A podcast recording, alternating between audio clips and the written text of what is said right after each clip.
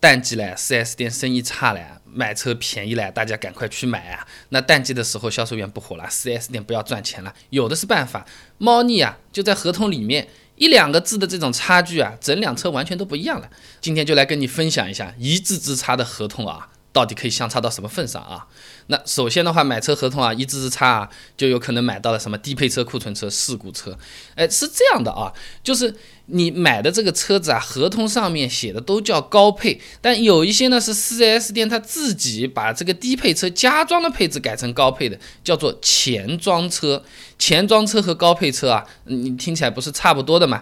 高配车叫尊贵版，前装车呢叫至尊版。这至尊版和尊贵版到底相差在哪里啊？有可能其中一个版啊，4S 店自己编编出来的，买之前官网对一下会比较好一点。如果这个车子购车合同上明确写了款式，这个法院啊，看着你这个字签掉了，哪怕是 4S 店后加装的，都不支持我们消费者的，这个千万要注意啊。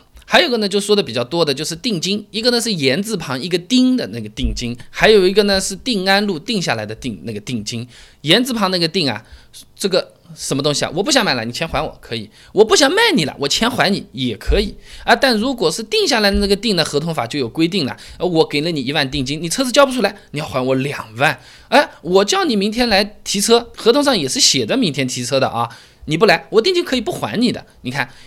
定下来的定是有约束的，言字旁那个定是没有约束的。好多朋友，尤其是在买热门车的时候，都吃了这个亏。言字旁的定去买了一个本田车，本田车人家说人家加了两万块钱，那当然先卖加两万的，你这个原价的你就再等等嘛，就是被这个言字旁的定给坑了。签合同的时候好好看一下。然后还有一个就是小细节了，三包我们听说过吧？还有一个叫包修，三包和包修不一样的。包修期不代表三包期，汽车它是两个的啊。包修期和三包期是分开讲的。三包简单的讲就是说，指定的部件出现质量问题，免费的修理、更换、退换，这个保养手册里面是有写的啊。而包修是三包中的一项，免费修理，简单的说就是只修不换。你能不能感受到、体会一下啊？我这个发动机坏了，只能修。还有一个三包的话，我发动机坏了老半天，好了好几次。根据三包法，你给我换个新的发动机，甚至你给我换台车，完全不一样的责权范围啊。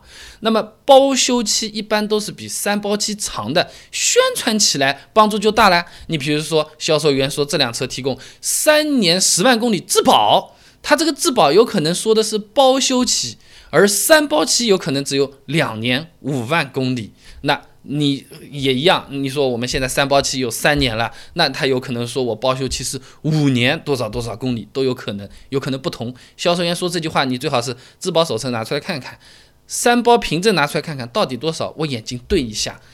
不要被一个字给弄难受啊！还有一个呢，就是说合同里面什么手续费、出库费、检测费、上牌费，有可能都是没有写明的啊！你签字签完之后，他开始杂七杂八的弄出来了啊！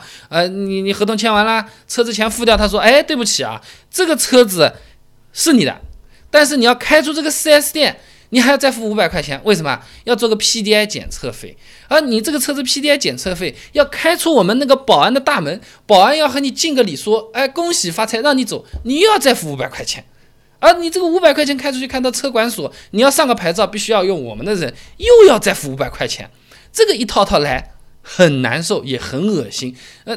有可能亲戚朋友也在，觉得你这啊这么点钱算了算了，就这样嘛好了，那不是被人家白坑一千五？你前面费死费劲的还价才还了一千块钱，全部写到合同里面，要么合同里面干脆写没有上牌费、出库费、PDI 检测费或者其他各种各样的费用，这些钱已经是最终的那个费用了，提车上牌全部都搞定了。这样会比较好一点，经常会有这种地方出猫腻，重复的都有。比如说叫 PDI 检测费，它还拆开来给你写 PDI 费和检测费，呃，搞笑了，原来是六百变成一千二了，应该是零啊，一分钱都不要的，应该是零。出库费也是这样的，消协直接打个电话，马上变成零，不信可以试试看啊。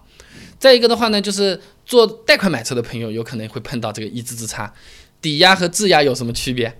对吧？如果我手头急需用钱，我们把这个车子通过抵押车子来进行贷款，短时间可以解决资金问题，对吧？那车子抵押贷款就两种了，一种叫质押，一种叫是抵押。根本区别就是质押它是死押，钱拿到手，车子别人就拿走了，那这个车子所有权已经不归自己了，有点像卖掉，到时候赎回来这个意思了。而抵押就是钱在我手上，车子还能继续开，这个车子的所有权也还是属于我们自己的，无非就加装个什么 GPS 啊，收点手续费，拿到的钱会更少一点啊。如果我出国急用钱，车子反正也不开，那我就选择质押。那如果我这个平时就是要靠开车赚钱的，做生意的，要周转一下的话，啊，那有可能选抵押，相对来说就还可以。然后这里面啊，合同里面有个小细项，不能履行和不履行，是不是就相差一个能字啊？这相差的多了啊！那个欠债人不用还钱，担保人却还要还钱，哎，什么意思啊？买车的时候我们选贷款，那个贷款的时候刚好就是以前信用卡三分钱忘了还了三年，信用记录不是很好，很冤枉，但没办法，就是需要担保人了。那么有个担保法，他说。不能履行还债义务和不履行还债义务是有差别的。不能履行算是担保人的一般保证，而不履行，担保人是有连带责任。呃，这个太绕，我来跟你讲这个事情啊。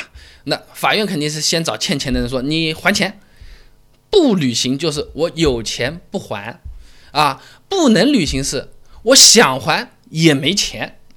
那这个就和担保人有关系了。如果写的是不履行，那就是我有钱也不还，呃，欠债人就是不付钱，但是那个担保人有可能要收到法院的通知了。哎，人家不还，那你还，对不对？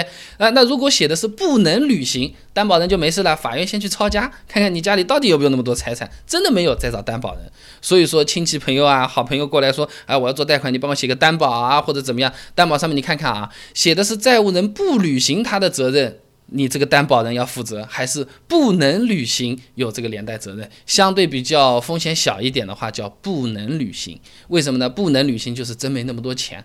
如果写的是不履行的话，就是他想不还，他就是不履行了，那你就担保人还，那就变成是一个坑了。你看一个字啊，这个不妨给你参考参考，最好不要碰上，真碰上我们也不慌，选择不能履行会比较好一点。合同里面这个一字之差还是真的是非常多的。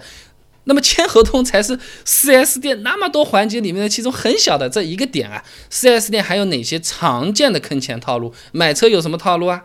呃，这个做保养有什么坑钱套路啊？装潢美容它是怎么样比外面多赚两千块钱呢？哎，我这个都给你准备好了资料和答案。你有兴趣了解一下的话呢，不妨关注我的公众号“备胎说车”，直接回复关键词“套路”就可以了。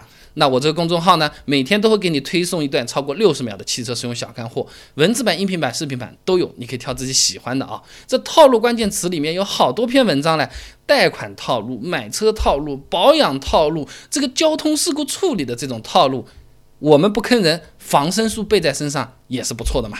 关注公众号“备胎说车”，回复关键词“套路”，备胎说车等你来玩哦。